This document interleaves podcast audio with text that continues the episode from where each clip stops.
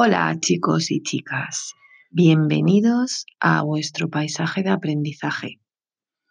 Aquí vamos a trabajar el tema 4, la salud referida a los alimentos.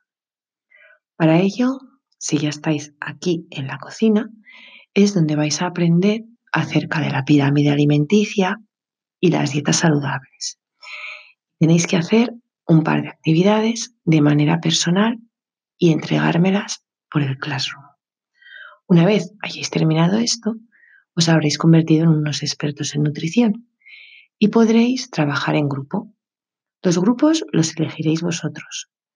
Pueden ser de tres personas mínimo, cuatro máximo. Pero hasta llegar ahí, primero tenéis que trabajar de manera personal. Suerte y a por ello.